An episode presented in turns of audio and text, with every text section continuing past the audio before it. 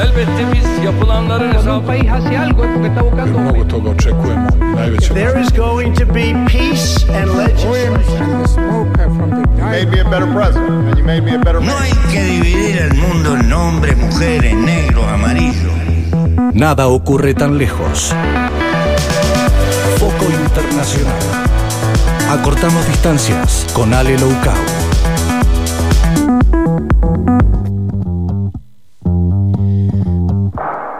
Bueno, la semana pasada hablábamos de Taiwán, que era el tema que nos propuso Ale, de nada, la importancia de la economía, de la estrategia de, de Taiwán y a partir de ahora hablar un poquito más de cerca eh, de la tensión elevada que se está teniendo allí. Eh, no vamos a robarle mucho tiempo, está con una agenda eh, súper ajustada. Nuestra Ale querida, que la tenemos ya del, del, otro lado, del otro lado en la línea. ¿Cómo estás, Ale? Buen martes para vos. Hola, ¿cómo están por ahí? Hola, Bien, Ale. todo lindo. Buen día. Buen día. Sí, la verdad es que, bueno, la idea era actualizar un poco la situación eh, que se está viviendo en, en Asia-Pacífico, en eh, relativo al conflicto entre China y Taiwán. Pero bueno, también quería hacer un comentario porque más allá de que no lo había eh, acordado anteriormente, bueno, que es la noticia más importante del día, que tiene que ver con este allanamiento del FBI a eh, la casa, una de las casas de, de, Donald Trump, el expresidente estadounidense, así que quería hacer también un comentario al final, si teníamos un poquito de tiempo. Eh, Sí. Pero bueno, en principio, para, para poder tratar de desarrollar un poco, me parece que en relación a lo de, a lo de China y Taiwán, la, la información que se agrega es que a partir de la visita de Nancy Pelosi a Taiwán, Taiwán, una isla que es parte de China desde el punto de vista del derecho internacional, porque yo veo que en los medios dicen, China la reconoce como parte de su territorio, Taiwán se reconoce como independiente. Y en realidad eso es verdad, pero se omite una parte muy importante, que tiene que ver con que no es solamente China la que reconoce a Taiwán como parte de su territorio. Las Naciones Unidas y el derecho internacional las reconocen como parte de su territorio. En el caso de Ucrania, Ucrania es un Estado-nación completo. Rusia está invadiendo un territorio que no le pertenece según el derecho internacional. Después podemos discutir un montón de cosas, ¿no? Pero digo, para, para poder ordenarnos, Taiwán, desde el punto de vista de la ONU, no pertenece, no es un Estado independiente. Eso para que quede eh, claro. Y también así se puede entender un poco la posición argentina. Bueno, ahora hay un debate en, eh, entre Cafiero y, y Vaca Narvaja, que es embajador en China, porque Vaca Narvaja se pronunció a favor de una sola China. Porque si uno entiende la lógica de la posición argentina, es en contra de la invasión de Ucrania por parte de Rusia, porque considera que se debe respetar el Estado-nación establecido, porque nosotros también tenemos un reclamo con las Malvinas, y a favor de China, porque Taiwán pertenece a China, uh -huh. desde el punto de vista del derecho internacional, ¿no? El tema del el respeto por la integridad internacional consagrada dentro de la legislación. Eso en primer lugar. Bueno, a partir de, la, de esa visita empezamos a ver lo que, o sea, la respuesta china fue vamos a hacer ejercicios militares. Y desde el martes hasta hoy hay ejercicios militares constantes sobre la isla, es decir, vuelan misiles por encima de, de, Taiwán que parten desde la China continental, cruzan el estrecho de Taiwán, el territorio de Taiwán y, y, y aterrizan en el otro lado del mar.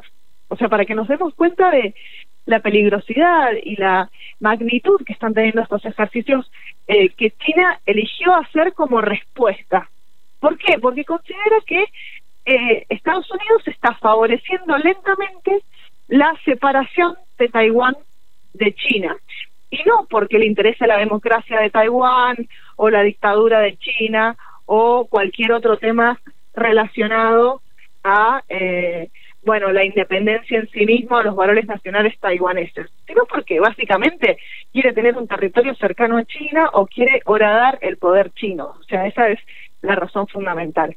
Bueno, eso es lo que está ocurriendo. En teoría, los, los ejercicios militares iban a terminar el domingo y no terminaron, lo cual hace pensar que se puede llegar a prolongar una situación de mucha tensión militar y que puede eso desencadenar alguna situación mayor. ¿Por qué? Porque hay muchos rumores de que China emprendería, y esto digo rumores porque no es algo que está confirmado que vaya a pasar, pero lo dicen algunos eh, tanques de pensamiento chinos, algunos funcionarios chinos hablan del tema, se está hablando mucho de la reunificación, que China finalmente va a ser una guerra por la reunificación, es decir, va a tratar de obligar por la fuerza al gobierno de Taiwán, obviamente va a tratar de establecer un diálogo, pero digo, si se niega, que estaría dispuesto a utilizar la fuerza para que Taiwán se reconozca como parte de China y terminar con el problema de la Taiwán separatista. Eso es el peligro mayor porque esto puede desencadenar una guerra y no solamente una guerra en Asia, sino además si tenemos si contamos Ucrania y la posible intervención de Estados Unidos, la verdad es una situación que podría tornarse en algo mucho más grave. Esa es la situación hoy, porque Taiwán también está haciendo ejercicios militares, Estados Unidos eh, tiene armamento, tiene muchísimas bases militares en Asia Pacífico eh, y la verdad es muy tensa la, la situación. Eso por un lado. Eh, y por otro, es el tema de lo de Trump. No sé si te, se enteraron. No, no sabíamos. Eh, interesante, por lo menos, tener un adelanto, ¿vale?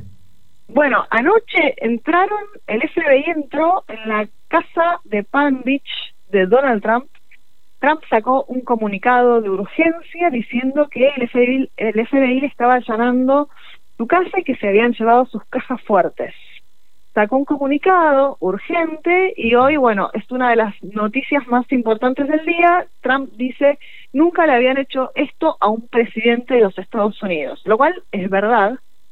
Eh, tampoco algún presidente de los Estados Unidos había apoyado un intento de golpe de Estado o, o en realidad lo que sucedió en el Capitolio, aquella toma del Capitolio fallida del 6 eh, de enero del año 2020. Eh, y ahí podemos tratar de entenderlo. Para que entienda eh, la gente lo que está pasando, todavía la situación está un poco confusa, porque claro, Trump está siendo investigado por la toma del Capitolio aquella vez que perdió la elección. Él consideró que había fraude, dice que tiene pruebas de que hubo efectivamente fraude, y a partir de eso promocionó, eso estoy tratando de probar, pero hay muchos inicios que indican que estuvo atrás de esa toma del Capitolio que básicamente eh, se trató del el ingreso de cientos de simpatizantes de Trump al Capitolio para impedir el traspaso de mando o la toma de poder del Partido Demócrata en ese momento. Bueno, está siendo objeto de investigación, y es por eso que el FBI estaría actuando. Ahora, hay una confusión, ¿por qué? Porque en realidad se llevaron un montón de cajas fuertes de, Donald Trump. ¿Por qué? Porque se dice que, o lo que piensa el FBI es que Trump se llevó muchos documentos clasificados de la Casa Blanca cuando tuvo que abandonar la residencia porque dejó de ser presidente, y se llevó muchos, dicen, hablan de 15 cajas con documentos clasificados, entonces se están buscando esos documentos. Ahora, no se sabe de qué son esos documentos, si tienen que ver con la toma del Capitolio o tienen que ver con otra cosa. Claro. Entonces, hay una confusión respecto de ese tema. Él lo que dice, y ya para cerrar, es que eh, lo están persiguiendo porque se quiere volver a presentar como presidente, que en realidad esto es una maniobra de campaña también porque los republicanos están altos en las encuestas debido a la baja eh, imagen de Biden y porque, bueno, ahora hay elecciones de medio término en noviembre. Ah, bueno, esa, esa es la situación, digamos. Eh, por ahora es una noticia que se está desarrollando, vamos a ver qué termina pasando, pero bueno, sí es histórico que a un presidente de los Estados Unidos le ingrese el FBI a allanarle la casa. Sobre todo, ¿por qué? No porque no hay historial de presidentes con casos de corrupción, sino porque eh, el historial es más bien de que no se los investiga a los presidentes de los Estados Unidos. De hecho, por ejemplo, los republicanos se quejaron y dijeron, bueno, ¿y qué pasa con Hillary Clinton? ¿Qué pasa con Hunter Biden, el hijo de Biden, que está acusado de, eh, bueno, muchos delitos, inclusive en relación a colusión eh, con el gobierno de Ucrania? Bueno, dice, no se los investiga. Bueno, y sí, esa es la tradición. Los presidentes de los Estados Unidos están casi exentos de la ley. Y ese sería el cambio que en este caso está siendo utilizado políticamente porque Trump a un sector del establishment no lo termina de convencer. Claro. Así que bueno, ese es el panorama general de, de la situación en el mundo. Ale, a modo de título na- nada más, así no te sacamos eh, más tiempo, ¿cómo está la situación en Israel, en la franja de Gaza, todo ese sector que también estaba con algunos conflictos? Bueno, eh, hubo una tregua, la verdad es que es eh, interesante para desarrollarlo, pero eh, la Yihad Islámica Palestina, que es un, grupo iraní que eh, no es Hamas, que es el grupo más fuerte, de, de grupo armado más fuerte de resistencia palestina, eh, la Yihad Islámica está relacionada con Irán, entró en un conflicto con Israel, no está muy claro por qué Israel terminó decidiendo el viernes bombardear la, a la, fran- la franja de Gaza, porque pareciera, pareciera más bien que Israel tuvo la intención de, o no se sabe por qué, eh, de ocasionar algún conflicto. ¿Por qué? Porque en- el martes pasado detuvo a un jefe de la yihad islámica, Claro. la yihad no respondió y el viernes igual terminó bombardeando diciendo que había una amenaza de actuación y es por eso que finalmente eh, terminó justificando el bombardeo de tres días que se llevó la vida de cuatro, 44 personas, 15 niños, digo, atención con esta cifra, Qué tremendo.